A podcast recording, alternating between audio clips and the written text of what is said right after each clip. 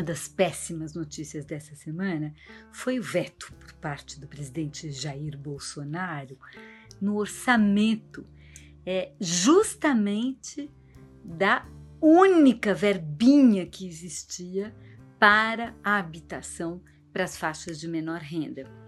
O orçamento, que foi o orçamento aprovado pelo Congresso, continha um bilhão e meio destinado ao Fundo de Arrendamento Residencial. O Fundo de Arrendamento Residencial foi aquele que viabilizou a construção de habitações no programa Minha Casa Minha Vida para a faixa 1, aquela que é destinada para famílias que ganham até R$ 1.800.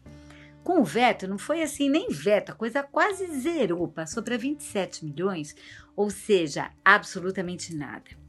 Quem pensa que isso seria destinado para o programa Casa Amarela, não. Nós estamos falando de recursos para obras que já estavam em construção, que já estavam contratadas e que simplesmente vão ter que ser paralisadas. Isso significa que, em plena pandemia, no momento em que a gente mais precisa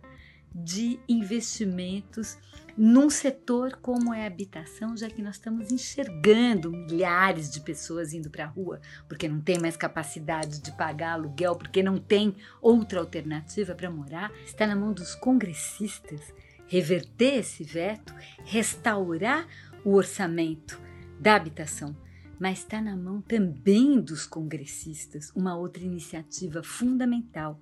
que é aprovar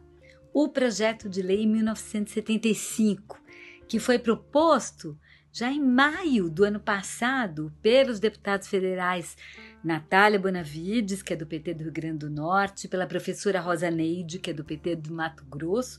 mas também por André Janones, que é do Avante de Minas Gerais. É um projeto de lei que suspende remoções e despejos durante a pandemia. Essa é uma medida absolutamente fundamental para conter essa verdadeira epidemia de despejos, de remoções, que é uma máquina de produção de população de rua, diante dos efeitos e dos impactos da nossa crise sanitária e econômica, mas também dos efeitos da absoluta falta de políticas públicas de proteção ao direito à moradia.